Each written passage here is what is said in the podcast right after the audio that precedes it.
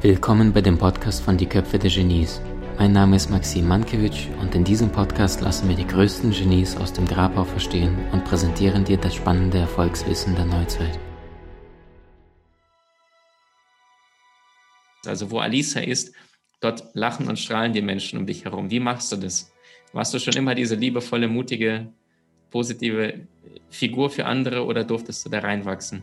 Hm, diese Frage ist, glaube ich, ähm, rhetorisch. Also ich war, ich war nicht immer diese, äh, ja, dieses Happy Face, ja. Also ich bin lebensfroh, ja, und ich war immer sehr neugierig, auch als Kind aber auch sehr lange Zeit sehr zurückgezogen und sehr betäubt in mir. Das heißt, ich habe dieses Licht, wovon du gerade gesprochen hast, absolut verloren, weil ich super viel Berührungsängste hatte, Berührungsängste mit der Welt, Berührungsängste mit anderen Menschen, mit, mit meinen eigenen Ängsten, die in mir sind. Das heißt, die wollte ich lange Zeit überhaupt nicht sehen mhm. und habe die immer schön unterdrückt, so, ne, so gedeckelt, ja, mit allen möglichen tollen Sachen, wie zehn Jahre lang zu rauchen. Ja, das war so für mich immer so mein, mein Rotwein, ja, am Abend und meine Zigarette, unten so das Tanzstudio mit der Musik. Als ich in Köln gelebt habe, dann habe ich so auf den Kölner Dom geschaut, das war alles sehr melancholisch mhm. immer mit so einem Filter versehen, ja. Und das war so die Zeit, als ich die Rolle dieser Muse gespielt habe, ja, weil ich habe mich immer so gefragt, okay, wie ist denn eine Schauspielerin? Ja, und das wollte ich dann bloß irgendwie perfekt erfüllen. Und ganz ehrlich, ich hatte eine riesengroße Angst vor all dem. Also vor allen Dingen auf einer Bühne zu stehen, vor anderen Menschen irgendwie zu improvisieren oder ja, letztendlich einfach frei zu sprechen. Mhm. Super viel Angst vor. Ich habe aber immer so getan, als hätte ich das nicht. Ja, ich habe also versucht, die Starke zu sein. Mhm. Aber innerlich. und, und, jetzt sprichst du gerade was Wunderschönes an. Ähm, du, du, bist ja, also ich habe dich zwei, dreimal erlebt, auch äh, auf gemeinsamen Veranstaltungen, wo du einfach moderiert hast und wo du äh, da vor tausend von Menschen stehst und mit einer Leichtigkeit, mit so viel Herz und Liebe da äh, Speaker vorstellst und deine eigene Rede hältst. Wie hast du es überwunden? Indem ich genau das gemacht habe, wovor ich die allermeiste Angst hatte, mhm. ohne mir darüber Gedanken zu machen, ja, aber was wäre denn, wenn ich versage? Was denken denn all die tausend Menschen dann von mir? Und wie habe ich es denn richtig zu machen? Wie funktioniert das richtig? Wie kann ich das bloß perfekt mich selber darstellen? Ja, und mhm. vor allen Dingen, mhm. wie kann ich das auswendig lernen, was ich dazu sagen habe? Und ich hatte einen sehr, sehr guten Lehrer dabei und das war der Stefan von mhm. Gedankentanken, ähm, der mir gesagt hat, äh, vor einer Veranstaltung, da waren 8000 Menschen, ich glaube, es waren 8000 Menschen, ich erinnere mich nicht mehr ganz, die waren in Berlin. Und ja, da sollte ich auf diese Bühne gehen und er sagte dann zu mir, du Alisa, ähm, aber du hast dann keine Moderationskarten, das ist dir klar. Und ich dann so, gut, äh, sondern. und er so, weißt du was, mach doch einfach mal komplett frei. Und ich dann so ins kalte Wasser gesprungen und ich meine. Direkt bei Leute, der Veranstaltung.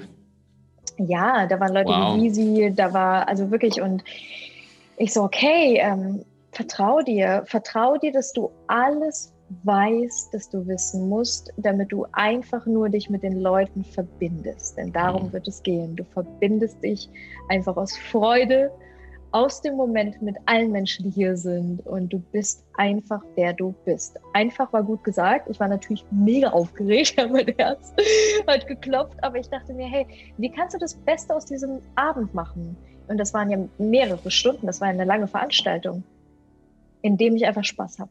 Das heißt, indem ich, indem ich es einfach genieße, indem kann ich eine Energie an alle 8000 Menschen da draußen senden, dass wir es gemeinsam genießen, weil wir sind gemeinsam hier, wir sind gemeinsam in diesem Raum hier und wir kreieren gemeinsam diese Energie und ich weiß, es geht hier nicht um mich.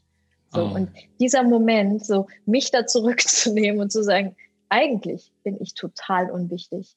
Ich bin ein Moment in between so vielen Frequenzen und Energien, die jetzt gerade auf einem Moment, auf einen Schlag hier stattfinden.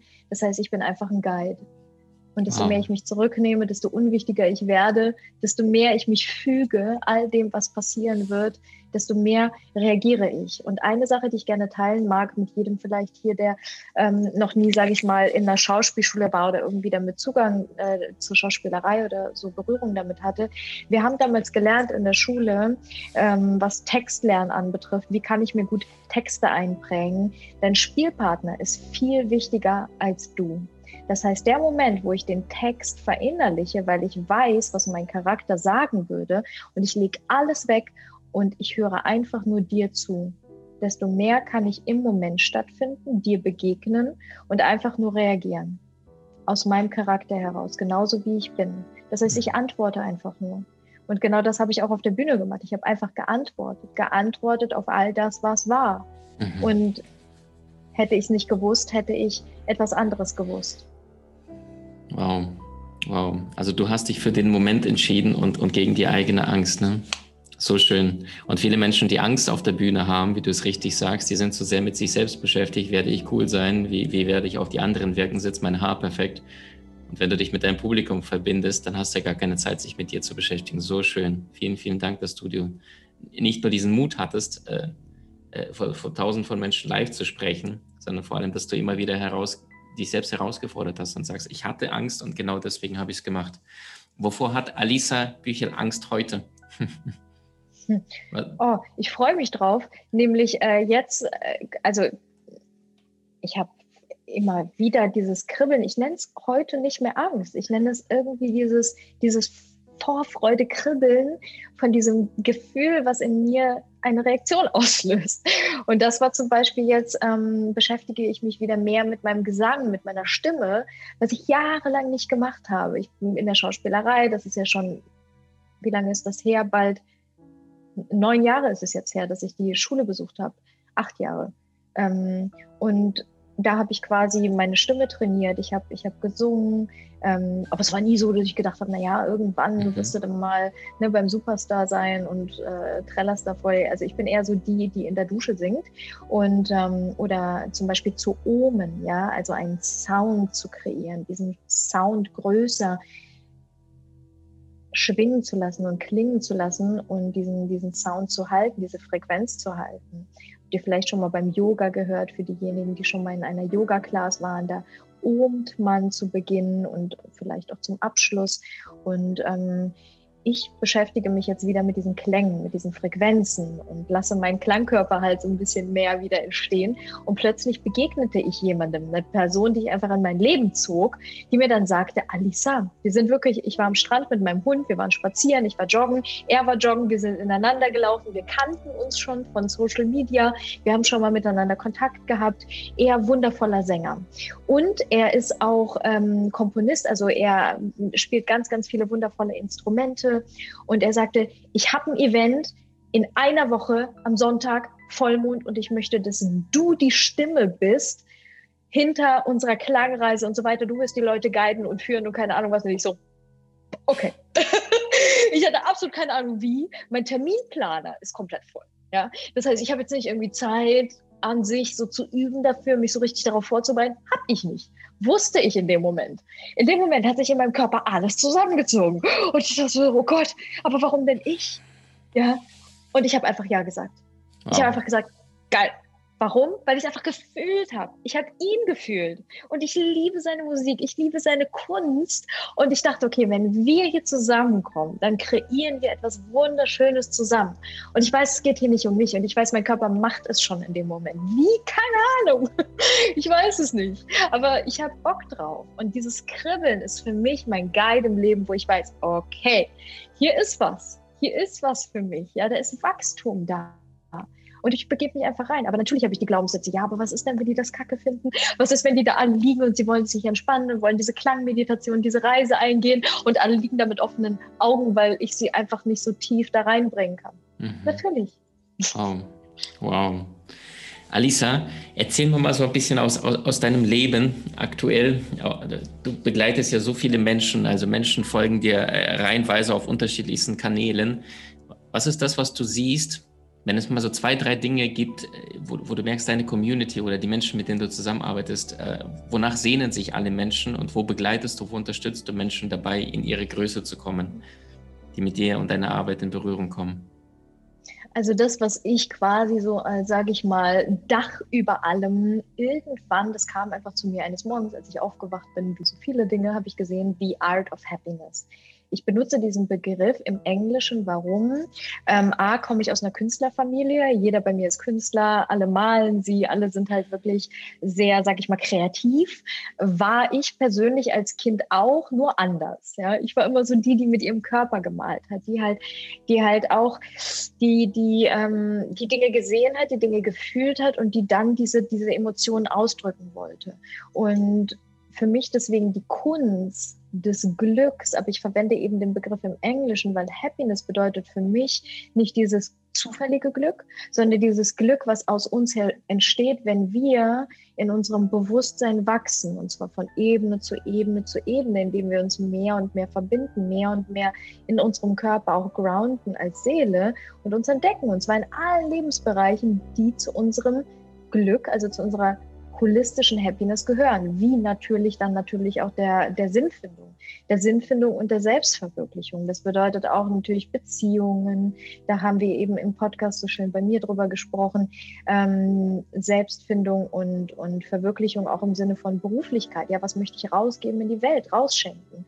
Und ähm, was ist denn eigentlich mit meinem Körper? Das heißt, dieses Erfahrungsinstrument muss ja auch irgendwie am Leben erhalten werden. Die Sprache des Körpers zu verstehen, zu ergründen und auch zu wissen, wie kommuniziert der mit mir? Warum habe ich Symptomatiken und Krankheiten? Habe ich gerade erst ein Buch drüber geschrieben. Mhm. Ich habe mir meinen Fuß gebrochen auf einer kleinen Insel, ähm, natürlich ungeplanterweise. Wer plant sowas? Und dann, äh, ja, saß ich dann da im Sand und konnte mich dann quasi nicht wirklich bewegen und sollte eigentlich operiert werden und habe mir gedacht, naja, aber ich sehe, dass wir das irgendwie alleine schaffen. Und über dieses Thema Selbstheilung, Connection zu deiner, zu deinem Körper, zu deinem Erfahrungsinstrument zu sehen, okay, warum habe ich Symptomatiken wie Haarausfall, äh, Schlafmangel, Verdauungsstörung, schlechte Haut, all diese Dinge. Das sind alles Botschaften unserer Seele, die mit uns kommuniziert. Aber wenn ich die Sprache nicht spreche, woher soll ich es wissen? Dann mhm. finde ich es einfach nur kacke, dann finde ich es einfach nur blöd, dann will ich es einfach nur verdrängen und dann betäuben quasi mit allen möglichen Mitteln, die mir zur Verfügung stehen. Dazu haben wir sehr, sehr viele. Ähm, genau. Und das sind quasi alles Bereiche, die quasi Teil meiner Arbeit sind und die zu unserem Glück beitragen, was wir uns alle, denke ich mal, wünschen, wenn die hier existieren, wonach wir aber häufig so im Außen suchen. Das heißt, die mhm. Umstände, die verändern sich nicht.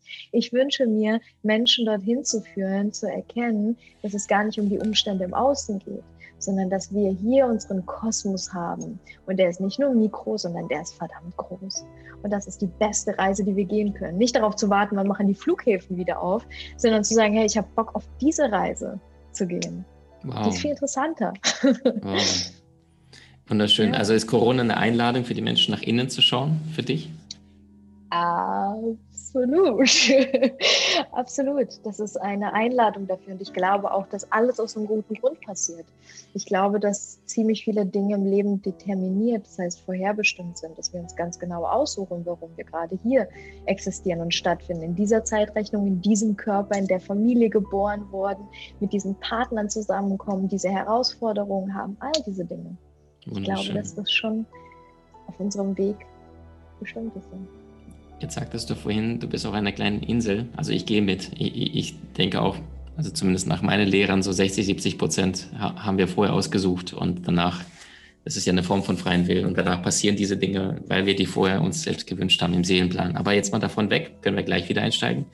Jetzt bist du auf einer kleinen Insel, sagst, äh, ich habe mir jetzt nicht gesagt, äh, Donnerstag 16 Uhr, da brichst du dir jetzt ne, das, den, den Fuß, so da machst du, chillst du so ein bisschen. Im ersten Moment wahrscheinlich Schock. Jetzt sagst du, du hast gesagt, nee, ich möchte selber heilen, obwohl sie gesagt haben, wir operieren.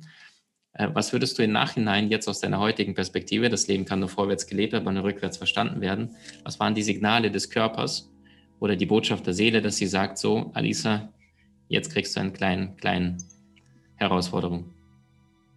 Wobei es ja keine kleine Herausforderung, also ich weiß gar nicht, wie sich das anfühlt. Wie, wie, wie ging es dir damals und was hast du da gedacht, gefühlt? Warst du da sofort so klar und wusstest, okay, wieder ein Geschenk der Seele, um etwas anzuschauen? Oder wie siehst du es heute? Wozu kam es? Mm, also ich kam, um mein, mal das Bild einfach zu geben. Ich war auf dieser kleinen, noch kleineren Insel, als ich jetzt gerade bin. Ich lebe auf Bali. Ich habe bewusst Bali gewählt als mein, sage ich mal, als meine Heimat, als mein Wohnort, weil ich mich am meisten hier erkenne. Im Außen auch. Das heißt, in den Menschen, in der Kultur, in dem Herzen mhm. der Leute. Ich fühle mich sehr, sehr wohl hier. Ähm, jedoch hatte ich bis, bis dato ähm, noch keine Company hier, das heißt noch keine Aufenthaltsgenehmigung, dass ich immer hier sein darf. Das bedeutet, ich hatte ein Visum, was mir sagt, dass ich alle paar Monate ausreise, um einen sogenannten Visa-Run zu machen, um dann wieder reinzukommen. Also wirklich nur für ein paar Tage. Und diese Zeit habe ich damals dann genutzt, um beispielsweise Erfahrungen zu sammeln in Thailand. Ich bin nach Thailand geflogen, nach Koh Phangan, auf diese Insel, wo ein Freund von mir, äh, Mitte 50-jähriger Franzose, wundervoller Mensch, Höhlen gebaut hat für Meditationszwecke. Du kannst, sprich, dich in diese Höhle begeben und dort so lange sitzen, wie du magst, um deine Erfahrungen innerlich, auf diese innere Reise zu gehen, innerlich zu machen. Das heißt, die Sachen, die ich quasi Menschen heute weitergebe, sind alles Sachen, die ich selber auch am eigenen Körper erfahre. Ich gehe auch auf diese, sage ich mal, innere Reise. Und äh, für mich, ich habe, äh, ich ne-, nehme keine äh, für viele Menschen aus diesem spirituellen Bereich ist das sehr gängig. Psychedelics, das heißt zum Beispiel sinneserweiternde Mittel von außen, ja, keine Drogen oder sonstiges, sondern ich meditiere. Und so bin ich eben nach Thailand geflogen, um eine Woche dieses Dunkel-Retreat mit mir selbst zu machen. Nach dieser Woche im Dunkeln, die ich sehr genossen habe, wie dunkel ist dunkel? Sachen, Dunkel, dunkel ist schon ziemlich dunkel. Also so gar, so gar nicht sehen dunkel. Also wirklich alles dicht, dicht, dicht dunkel, natürlich. und da ist auch kein Telefon und da habe ich auch jetzt nicht irgendwie so eine Elektrozahnbürste oder sonst was, sondern da habe ich einfach ein Loch. Ja? Äh, in dem Loch ist ein Loch, damit ich dort mein Geschäft verrichten kann und ein Wasserhahn, damit ich fließend Wasser habe und ich hatte was zu trinken dort und man hat auch die Wahl, etwas zu essen zu bekommen. Genau. Das bekommt man dann durch eine andere Röhre, die von außen aufgeschraubt wird. Oh. Dann kommt Essen rein und dann schraubst du die von innen auf und bekommst dann dein wow. Essen. Ohne Licht. Genau. Cool. Yes. Wow. Auf jeden Fall, um da einfach das Big Picture zu geben, das habe ich gemacht. Das war eine super schöne Erfahrung. Wenn du gleich ähm, dazu Fragen hast, sehr, sehr gerne. Yes. Ansonsten mache ich mal kurz weiter. Yes. Ähm, weil äh, ich kam aus dieser Höhle raus und dort siehst du sehr, sehr viele Dinge auch ne, in dieser Höhle, weil äh, deine Wirbelsäule macht DMT frei. Das ist eine natürliche, sage ich mal, Droge des Körpers. Ähm, und dann sind deine Sinne sehr, sehr weit. Und ich habe dort gesehen, was in der Welt passiert. So blöd sich das für manche Leute anhören mag, die dann sagen, naja, mit dem ganzen Guru-Quatsch und sonst. Für mich war das auch, okay, kann ich nichts mit anfangen, mit dieser Information, die ich hier gerade bekomme, weil ich noch keinen Kontext habe. Als ich aber aus der, aus der Höhle rauskam, ähm, wusste ich, okay, in drei Tagen, was ich schon ein halbes Jahr vorher geplant habe, kommen wundervolle Frauen zu mir, die ich durch dieses Retreat durchbegleiten wollte. Das heißt, ich habe das Ganze selber gemacht und dann habe ich Menschen erwartet, wo wir drei Monate vorher schon bereits gearbeitet haben online und die dann nach Thailand geflogen sind, um dieses Retreat mit mir zu machen. Was ich aber nicht wusste, ist, dass ich mir ein paar Tage später meinen Fuß breche.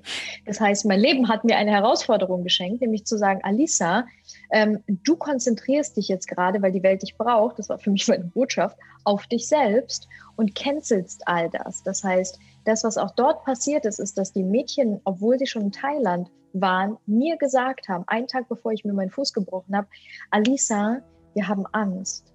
Wir möchten gerne etwas anderes stattdessen machen, als in eine dunkle Höhle zu gehen. Obwohl wir drei Monate alles vorbereitet haben, hier alles stattgefunden hat, die Mädchen schon in Thailand waren, all diese Sachen passiert waren, haben sie mir gesagt, Alisa, wir haben Angst. Da bin ich einfach umgeknickt. Es war nicht so, dass ich einen Rollerunfall hatte oder sonst was. Ich bin einfach auf offener Straße umgeknickt. Und natürlich hätte ich nicht gedacht, so jetzt ist mein Fuß gebrochen. Ich dachte mir so, naja gut, jetzt ist er verstaucht oder sonst was. Bin noch Roller gefahren, ähm, habe mir dann sagen lassen, das ist der schmerzhafteste Bruch, den man sich im Körper zuziehen kann. Sprunggelenk, Sprunggelenk und Talusbruch, ja, also wirklich komplett einmal durch. Und dann bin ich in dieses Krankenhaus und die haben dann Röntgen gemacht. Und die haben mir dann gesagt, Anissa, du hast einen doppelten Bruch und wir müssen das operieren. Und dann war ich in diesem OP-Saal, ja, umringt von Hunden und Katzen, die dann irgendwie noch so da durchgelaufen sind. An der einen Ecke haben sie ein Kind gerade genäht, was äh, sich die Seele aus dem Leib geschrien hat. An der anderen Seite war eine Frau, die gerade im Sterben lag, eine alte Frau, eine, eine Oma. Du hattest da so einen Trichter, da ist das Blut durchgelaufen. Also ich, ich stand dann da mit all dem und dachte mhm. mir so, mhm. okay, sehe ich gerade nicht. Sehe ich gerade nicht. Ja, also nicht hier, nicht jetzt. Und ich bin nach Hause gefahren. Die haben mir so einen provisorischen äh, Kriegsgips um meinen Fuß gemacht, nach den Möglichkeiten, die sie dort auf der Insel hatten, der viel zu eng war, den ich mir selber drei Tage später mit einer Nacht abnehmen musste, weil ich keinen Blutzufuhr mehr an meinem Fuß hatte. Und ich habe voller Tränen äh, meinen Papa angerufen und äh, mitten in der Nacht und habe mir dann diesen Gips abgenommen. Dann hatte ich nichts mehr, kein Gips mehr, kein gar nichts mehr. Ich hatte einfach diesen Fuß und habe mit meiner Mama dann telefoniert und die sagte, ich glaube, es ist wahrscheinlich keine Option für dich nach Deutschland zu kommen ich bin in Deutschland nicht mehr gemeldet. Für mich ist Deutschland nicht meine Heimat. Meine Familie wohnt dort. Aber ich habe gefühlt, ich möchte nach Bali und ich werde dort heilen. Das war genau die Zeit, wo Corona gekommen ist. Mhm. Das heißt, der Flieger, den ich nach Bali genommen habe, war der letzte Flieger, der in irgendeiner Form ging. Ich habe mir dort ein Haus gemietet, ja, für genau diese Zeit, für meine Heilung, was perfekt darauf ausgerichtet war äh, kam in Bali an, habe dann erst mitbekommen, was in der Welt los ist weil ich keine Medien konsumiere und ich bin zwar über Singapur geflogen, aber ich hatte wirklich absolut keine Ahnung, was das ist mit diesen Masken. Ich so, naja gut, die, die Asiaten, die tragen ganz gerne mhm. mal Masken. Nach ich überhaupt nicht verstanden. Mhm, mhm. und kam dann an und dann äh, habe ich wieder mit meiner Mutter telefoniert, die dann sagte, Alisa, sag mir, wo ich hinkommen soll, ich will dich sehen.